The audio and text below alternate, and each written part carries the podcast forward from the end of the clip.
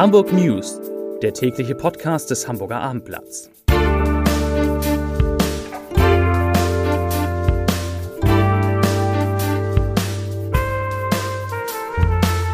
Herzlich willkommen. Mein Name ist Lars Heider und heute geht es um eine spektakuläre Kündigung bei der Tagesschau.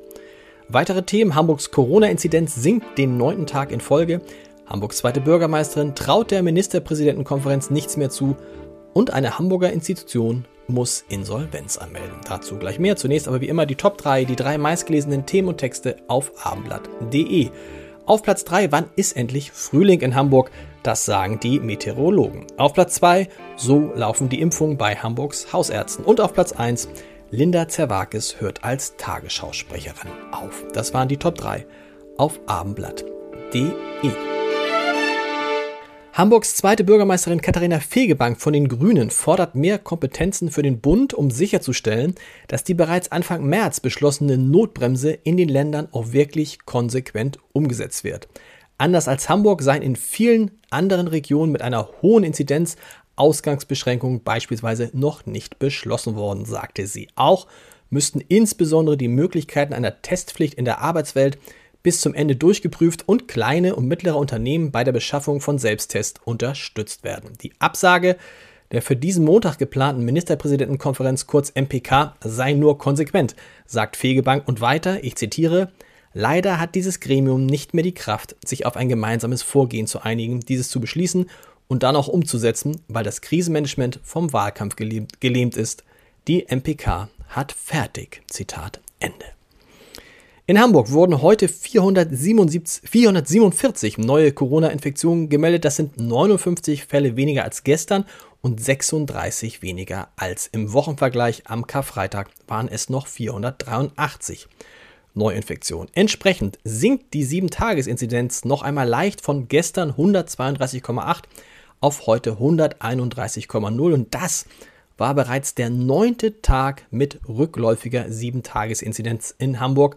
Vor einer Woche zum Vergleich hatte der Wert noch 160,1 betragen. In Hamburg ist an den ersten beiden Tagen bereits knapp die Hälfte der für die Hausärzte vorgesehenen 20.000 Impfdosen von BioNTech verabreicht worden. Die niedergelassenen Ärzte haben am Mittwoch 3.500 und am Donnerstag 5.500 Menschen geimpft. Heute soll die zweite Hälfte verimpft werden und was dann noch übrig ist, das wird dann morgen weiter verimpft. Der Impfstoff sei erfolgreich gelaufen, meldet die Kassenärztliche Vereinigung. Es habe nur ganz vereinzelt Probleme gegeben. Noch im Laufe des Monats April sollen Geimpfte übrigens nach der zweiten Impfung mehr Freiheiten bekommen, die andere derzeit nur durch Tests erhalten. Bundesgesundheitsminister Jens Spahn hat dazu heute gesagt, dass nach Rücksprache mit den Gesundheitsministern der Länder die entsprechenden Verordnungen noch im April verändert werden sollen. Das betrifft in Hamburg derzeit 103.000 geimpfte, voll geimpfte Menschen.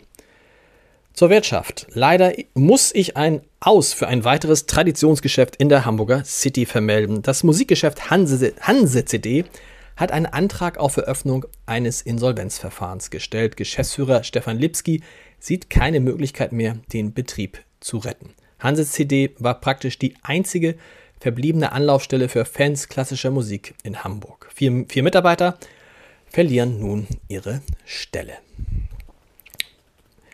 Zur wichtigsten Polizeimeldung des Tages. Mitten in der S21 auf dem Weg zwischen Bergedorf und dem Berliner Tor hat ein Mann offensichtlich sexuelle Handlungen an sich vorgenommen.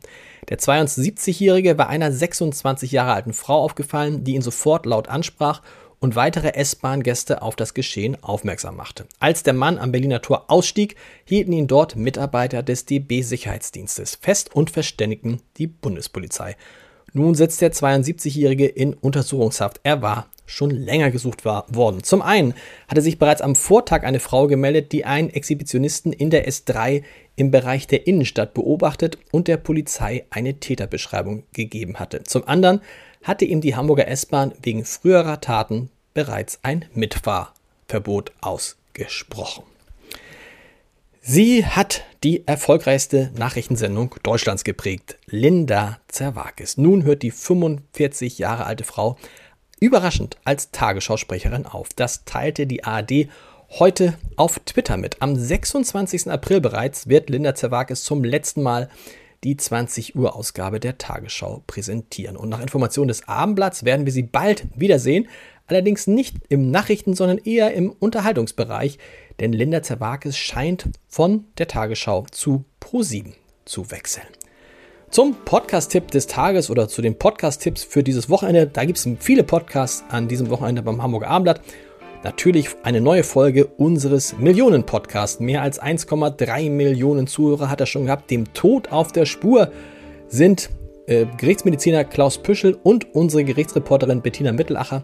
Da gibt es heute Abend eine neue Folge und am Wochenende eine neue Folge unseres Kunstpodcasts. Ich sehe was, was du nicht siehst. Lohnt sich wie alle unsere Podcasts, die Sie auf www.abendblatt.de slash podcast finden. Und natürlich lohnt sich auch die Lektüre des Hamburger Abendblatts am Wochenende. Da wird unter anderem drinstehen, welche Regionen in Schleswig-Holstein denn nun modellhaft wieder Touristen beherbergen dürfen. Ja, und wir hören uns am Montag wieder. Bis dahin, tschüss!